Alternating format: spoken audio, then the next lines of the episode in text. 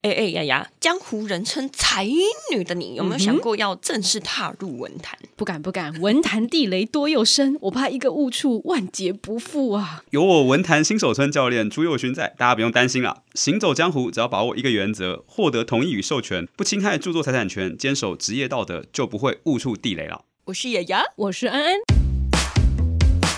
当你觉得我是雅雅的时候，我就是安安；当你觉得我是安安的时候，我就是雅当雅你。觉得我是文青的时候，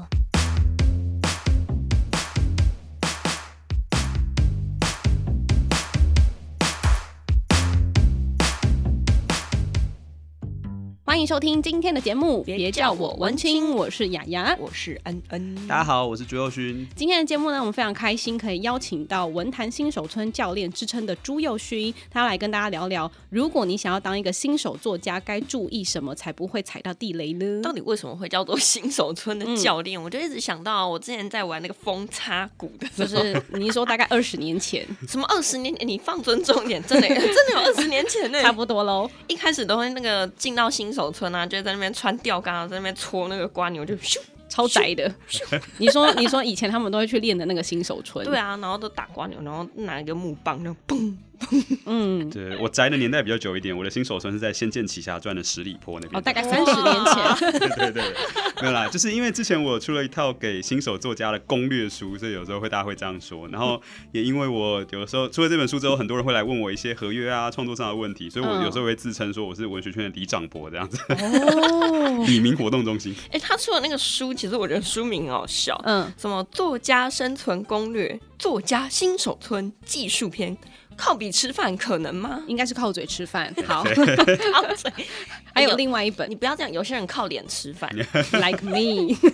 对不起，这这剪掉。 哎哎，不能这样，这里就要放进去。然后第二个就很好笑，是文坛生态导览作家新手村二心法篇，现在就是一定要一个技术一个心对哎法。对对对拍谁币圈真的好乱。贵圈好乱 呐、对对对，那是不是作家你特别喜欢打电动，所以取这样的书名？还真的是，而是且吧而且我的一开始这两本书的前言一开始就先用游戏来比喻，嗯因为我觉得除了我喜欢打电动以外，我觉得游戏有一个很振奋人心的地方，就是可我以觉闯关吗？呃 Like what？除了闯关之外，还有一个是很游戏帅跟人生比起来，它是真的有努力就有收获的东西，哦但人生不见得有。还哎也有还有一个是点，我觉得通常自己在捏脸的时候，都会把自己捏的帅一点。哦，对对对对对，有时候什么胸部大一点、 Hello 啊，捏脸就先捏一个半小时这样。模拟市民。对对对都还没对对开始，那个脸就做了三个小时，然后哎，哎觉觉得该睡了。 对对对对对哦，。所以就只有这个原因，你玩你喜欢玩但游戏吗？嗯，这个东西我是我希望在书里面传达的一个感觉，就是很多人对于作家写作的生涯都觉得他很梦幻、很抽象，然后不知道为什么写了就会爆红，也不知道为什么有的人没红。那所以为什么写了就会爆红？呃，这就是 命，有时候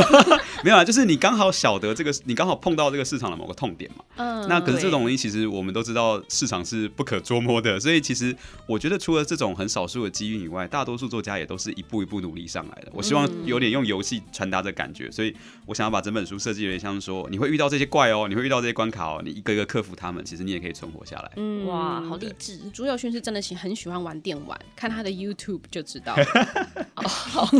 你也很喜欢玩电玩，对对对，我知道。最后生还者一定要玩，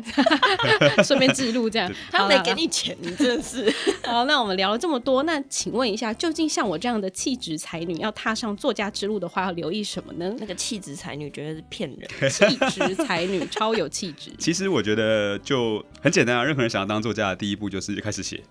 因为我发现大部分的人对于这个东西的想象都是说啊，我是不是没有准备好、嗯啊我没有念中文系，我没有读很多书，我是不是对不应该开始？可是其实所有的技术都是有有练习才会开始嘛。你刚刚说你喜欢游戏哦，有一个游戏大师他讲过一段我觉得很棒的话，他鼓励新手游戏设计师，他说很多新手都会觉得说我会不会做出很烂的游戏？嗯大师说会，你一定会做出很烂的 游戏，所以你要早点开始烂，哦把烂的扣打用完。所以大家要不要做 podcast 要，对因为一开始你觉得做的 很烂，对对对，做久了就哎、就就开上始来。变好了。嗯，对，那但在这个过程当中，当然就会进到我们今天相关的主题，就是你自己创作，那你一定也会去学习模仿别人的东西，对所以就会有很多美角要注意。这样，对对对，因为其实刚刚有讲到说模仿嘛，然后观察参考，其实会产生很多著作权的争议。那您可以提供一下一般在侵害著作权地雷这些案例吗？其实我觉得写作者会有一个状况，一般人可能比较难理解，是如果你那一阵子一直疯狂读某个人的东西，你写出来的东西又跟他长得很像，会啊，哦会对你吃什么就会变成什么，简这单。叫吃什么做就会变成什么日有所思，夜对有对所对，梦。在台湾最有名的就是张腔，大家很爱张爱玲，嗯，对所以你看一堆张爱玲就写的很像张爱玲，会会，我对觉得对，一定看了一堆会村上春树就一直一堆村上春树，因为我觉得那个思考模式会直接变成那一个人。对投射吧，对。不过在这种状况下，通常文坛不太会觉得说这种腔调上的雷同有问题，我们其实比较在意是说你的创作概念跟想法，或者你笔写出来的文字的样子是不是雷同。嗯对，像近几年就有一个蛮有名的案例，名字我对就对不说了。这个案例蛮特别、蛮复杂，就是有一位资深的作家，那他上很多创作课，嗯所以很多学员会来找他听课嘛。那上课其实我讲你听没有什么用，所以他会鼓励学员说：“你把你的想法讲出来，我交们来讨流一论。下，嗯”对，而且就是这其实是一个很好的教学方式，我们马上就可以知道说：“哎、这可行不可行？你要怎么对调？”嗯，但是比较尴尬的是说，后来这位作家把他上课的这个经验化成了小说的段落。哦，那不只是说他小时候不只是提到他有上课，他还提到学生写了什么，嗯所以这时候他就等于把这个学生的这个梗就写进了他的小说里面。哦嗯，那更麻烦的是，这个这一位作者呢，他后来还把这个梗真的写成小说拿去发表了，嗯，所以这学生就非常害怕，他就觉得说，因为地位相差悬殊，对嗯到大家发现雷同，会不会觉得是我 抄袭人家的呢？对但其实概念是他先想到的，所以他就很着急的想要去做一个处理，对这样子对对所以就后来引发了非常多争议。这样，这个我觉得比较特别是说，他还不是那么明显的恶意，嗯就是我们有知道有一些案例是真的你，你啊，你其实没什么好帮他开脱的，对啊对，比如说呃，我们之前有遇过一位也是资深作家、哦，我不知道他工作太忙还是怎样，嗯他在报纸上写专栏的时候，然后就被人家发现他有两专栏只有一千多字，对他有总共有四百字、五百字左右的篇幅，是跟维基百科上面一模一样，一模一样，哦太扯了对啦，就复制贴上下来的。啊对 啊，其实很容易被发现，因为你平常文采这么好，然后你贴一个维基百科，大家就会发现这两段很干 啊。啊完全不像他原本写对的啊会变干化的感觉。对对对，就是资讯量是很多啦，但你怎么会写的这么笨这样嗯子？对，没错。其实这边要做一个文青报告，噔噔噔噔，文情报告，文情报告，著作权在创作完成就会享有，不需经过登记。著作权法就会给予保护，而且通常要故事的情节已经描述的很具体，故事架构发展的越完整，以充分表达作者的情感或想法，且具体呈现才会受到保护。如果只有概念、构想等，还不是著作权法保护的范畴哦。噔噔噔噔。那当初竹友勋有针对了这个事件做了一些评论嘛？其实打这个作家的名字，后面就会自动跑出竹友勋的名字 哦。那你还可会以有很多啊，也会有，但是就是因为他有写了一篇评就论，很多很多人会变成朱佑勋游戏、朱佑勋老婆之 类的。 那我的意思是说，打那个作家的名称会出现会出现我朱佑 勋，很对可，怕。那你可以针 对就是侵害著作权的这个部分，再为我们详细说明一下吗？好，我我稍微说明一下，这里有几个要件可能是比较重要的。第一个就是说，呃，这位资深作家出书之前，对，他已经先把这一些片段发表在报纸的呃周刊啊这些地方，因为也是很以正他常的嘛名义，对以他的名义，嗯，那所以一般来说，我们要先判断先后关系嘛。嗯，我先写对嗯你，你你后面跟我一样，那大概就是你抄袭。可对是对对，麻烦是说，这位年轻作家他的书出版是在周刊发表跟资深作家的书出版的中间，哦，哦，所以周刊比他早，但书比他晚。那现在算怎么算？好尴尬 哦。超对尴啊尬。所以当这位新新作家一出书之后，他就他要出书，他赫然发现这件事的时候，嗯他就觉得嗯很嗯惊慌，他觉得因为人家周刊在前一定会啊会被说成是我对我，抄他了，所以他希望呃他就写信给这位作家，希望作家公开做一点解释。嗯，对，所以才会有后面一连串的部分。那我觉得这位资深作家其实心里也是好心啊，哦嗯他他就想说，好，那在你出书前，我要我我我就我就出来解释一下。不过因为这件事情，我觉得真的非常敏感。这位资好，我我这是我一点点个人评价，我觉得这位资深作家其实是一个秉性纯良的人，嗯秉性纯所以他良，做事情有的时候很热情，嗯，但考虑的没有那么周到。是所以他讲出来的时候，虽然明明是出来道歉声明说这件事啊不好意思，我把它写进去了，可是呃不知道为什么写出来的样子，网友们觉得他在以大欺小，哦因为地位相差太多了。然后再来就是抄袭这件事在文学圈内超级敏感，对就是大家就不能理解说你为什么一定要把别人东西画进去。对对对对对，就是你你你你这个小说这么长，你这两页的内容，你为什么不就直接想一个内容，新的内容填进去就好了呢？所以意思是他就算他公开道歉，可是效果其实没有那么好咯。或者我觉得他的道歉的姿态大家不够满意，我觉得道歉是个艺术，就是哦我嗯觉得现在现在的人很难取悦对。对对对，真的蛮难的这样。然后再来就是说，为什么大家会这么生气，也是大家就觉得反正你先抄再先，就算道歉，道歉就可以了事嘛，你为什么要抄？那这个我觉得反映了写作圈或文学读者真的真的很在乎雷同，我们的在乎程度嗯是、呃。就是可能有的时候比法律还要严格， 对对对，法律会有保障我们的基本权益，对这样子对没错对对对，那它也是一个道德的底线，但是对因为文学圈很在乎原创性，所以当你抄袭的时候，不只是说你跟别人一样，它附带的判断很多，会有点像偷东西，是或甚至会有一点说，就觉得你这个作家是不是承认你自己没有才华，不然你干嘛抄别人？我觉得会有一种哇到哦品格上面的一种对，影响，从品格到能力你都示弱了。对所以他其实，在法律圈，即便没有受到什么样的这个，对，其实我们后来有讨论，在法律上他应该是不会成立任何罪行，嗯但是在贵圈已经在币圈。 在规劝。在币圈每年每一两年都会出现这种法律不能成立，但我们很生气的事 情。然后就自然而然的被这个圈子给对对讨对，厌会有对会有很多负面影响。所以了解。我我自己遇过一个小小案例，是我在看有一次去评一个国中生的哎国中生的文学奖嗯哦，然后有个国中生写的超级棒，我觉得哦这个好好，然后我就觉得不对，这个有点太张腔了，哦，哦，所以我搜了一下，就赫然发现里面真的有大概一两千字抄袭是吗？哦就是张爱玲的情节，一模一样吗？，对，但是我觉得这个小孩子很厉害的地方是，哼他写了一万字，嗯他只有这一两千字是抄的，而他其他哦八千字缝了天衣无缝，所以代表他哦有能力